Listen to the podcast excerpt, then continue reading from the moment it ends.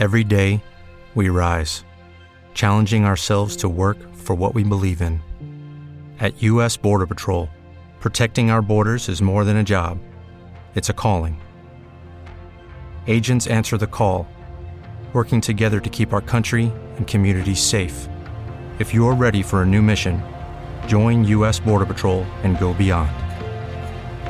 Learn more at cbp.gov/careers. Hola, soy Paco Navas y esto es Mente Dinámica en Acción. La enfermedad es visto como, como algo tóxico, como algo malo, como algo que en algunos casos incluso nos señala, nos pone, nos pone una diana y nos hace parecer que tenemos menos valor. Parece incluso que enfermar es signo de debilidad muchas veces.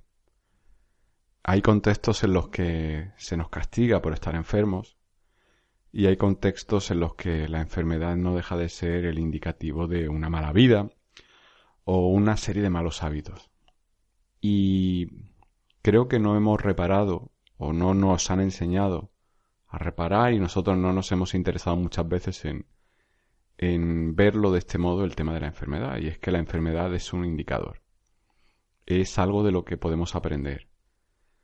Imagínate que, que tu coche eh, olvidas o, o, o directamente decides que no pase por revisión, que decides no cambiarle el aceite y al final, por no cambiar el aceite a tu coche, el motor se quema.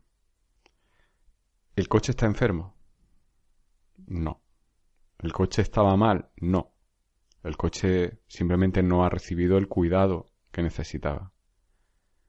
El cuidado que necesitaba el coche en este caso era el cambio de aceite, que tú has decidido no hacerlo. Al final, el problema habla de un comportamiento tuyo, que es la desatención, el pensar que no, ese coche no merecía ese cuidado.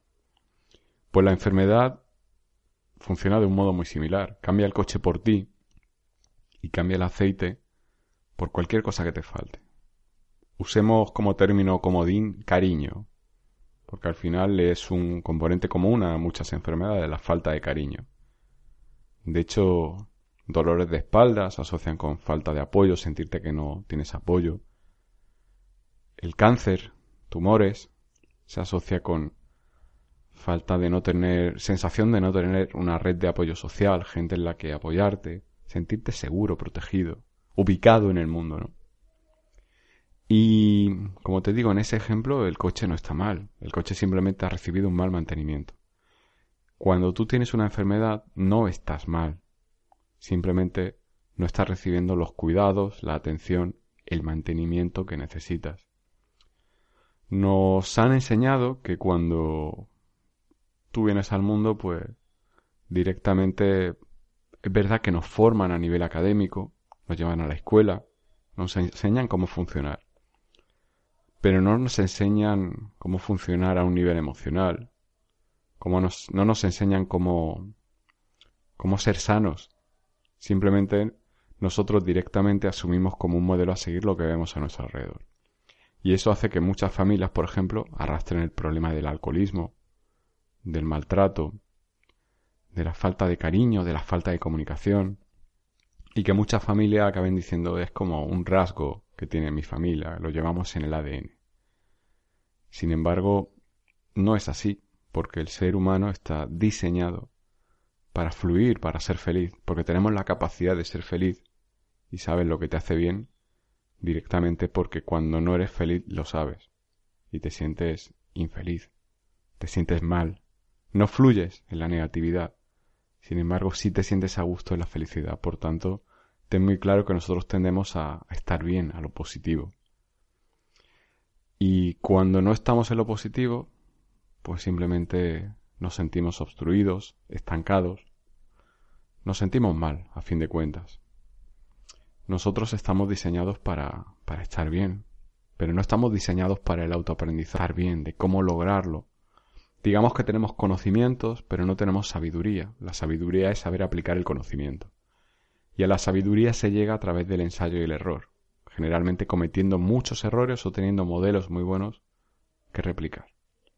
Por eso cuando tenemos un modelo que no es sano, y todos los padres y madres no son sanos al 100% porque han recibido un legado que no es sano al 100%, nosotros tendemos a reproducir ese comportamiento.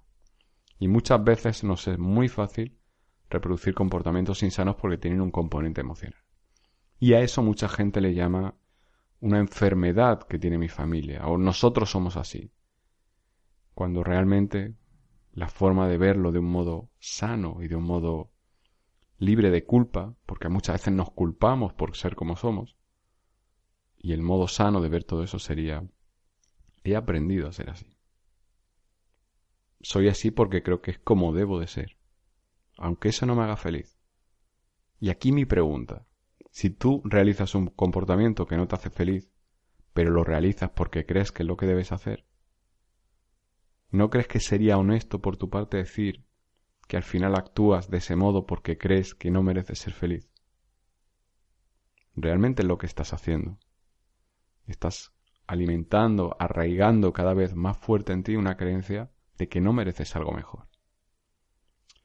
Y volviendo al tema de la enfermedad, cuando tú has tenido un modelo en el que, por ejemplo, tu padre ha buscado el amor no en la comunicación con vosotros, con sus seres queridos, porque realmente es muy probable que él no haya tenido un modelo comunicativo en su padre o en su madre, sino que busca esa, ese acompañamiento de su dolor en el alcohol, en el tabaco o en la droga, es muy probable que tú repliques ese comportamiento.